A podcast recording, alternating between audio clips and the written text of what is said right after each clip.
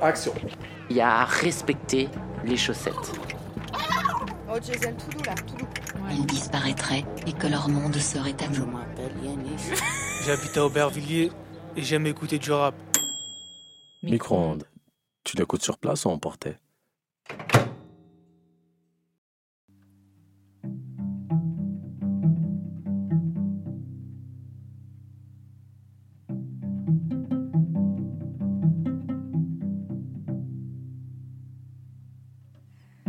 Je suis le numéro 8 d'une fratrie de 12 enfants. Je m'appelle Nassira, j'ai 53 ans. Donc nous étions 8 filles et 4 garçons. Nous les filles, nous étions très, très effacées par rapport à nos frères. On n'avait pas évidemment la même liberté que les garçons avaient à l'époque. Donc on devait faire nos devoirs et ensuite on avait le, la vaisselle qui nous attendait, éplucher les pommes de terre, faire les pâtes, laver le parterre de la cuisine, etc. Allez, alors à l'époque, il faut savoir que pour les familles nombreuses, c'est la mairie qui fournissait en grande partie les, les habits. C'était pas des jupes, c'était euh, à 99% des pantalons. Il y avait que des blousons horribles. Et en plus de ça, alors moi comme j'étais dans les dernières, d'abord je récupérais les fringues que mes grandes sœurs avaient mis. Si c'était encore en bonne, en bonne composition, ça finissait chez les petites dernières. Donc je vous dis pas dans quel état c'était.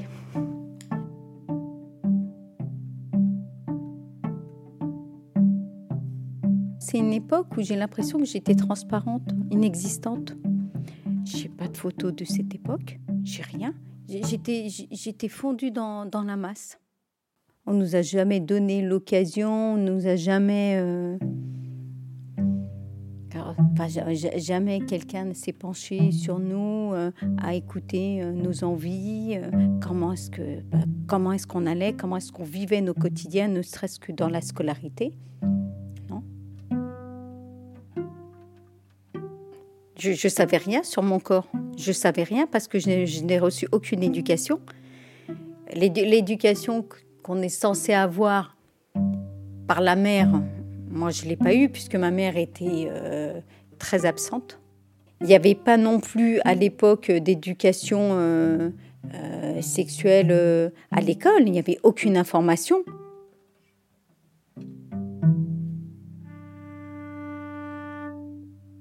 À l'âge de 15 ans, j'étais en cours de sport.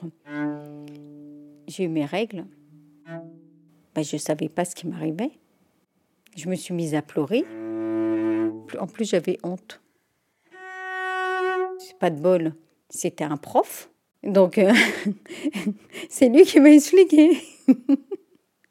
en plus, j'avais des gros seins. Alors, je n'aimais pas du tout. D'ailleurs, je dissimulais beaucoup. J'avais toujours un, jean et je mettais toujours des grands pulls larges. Je me sentais très très mal dans mon corps. Et je crois que d'avoir été, euh, d'avoir été euh, censurée, avec des interdictions euh, en permanence. Ça a été explosif.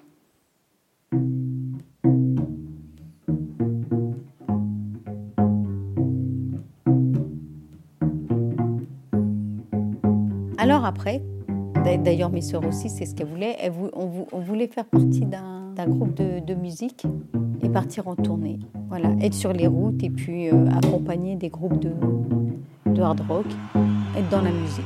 C'est ce qu'on voulait faire. En tout cas, moi, c'est ce que je voulais faire. Tous les, tous les groupes de l'époque, GBH, euh, Metallica, Creator, ACDC, euh, Iron Maiden, euh, je, les ai tous faits. Je les ai tous faits. Tous les grands groupes, je les ai faits. Des groupes français aussi, ADX. Euh, entre, enfin, je, les ai tous faits. Renault, Supertramp. Joan Baez, enfin voilà, j'ai fait énormément de, concerts. Suivre des, groupes de, de métal que, que tu suis, que tu aimes, que tu connais, à travers un peu l'Europe. Ça m'a fait bouger, ça m'a fait rencontrer des gens, ça m'a fait découvrir plein de choses, des bonnes et des mauvaises, mais euh, je me suis bien éclatée. Pendant ces années où j'ai été euh, la petite euh, fille timide, où je disais rien, je, je, je rasais les murs, euh, c'était... Et ben, je crois qu'après, ben oui, euh, c'est comme si, comme Superman, j'ai enlevé ma tenue, j'ai enlevé ma tenue et je me suis révélée.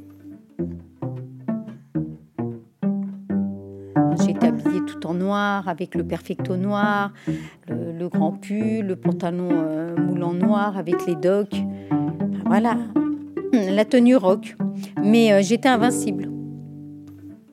J'étais invincible. Et puis, euh, on impressionnait quand même. Même si on était des nanas, on impressionnait quand même.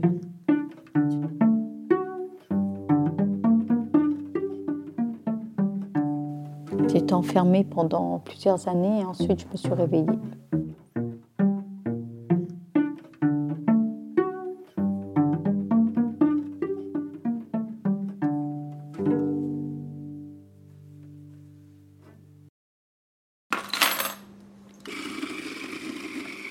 Micro-ondes, ce sont des formes courtes qui ont vu le jour ici, À la cassette lors des stages de création sonore. et que vous pouvez maintenant emporter en podcast.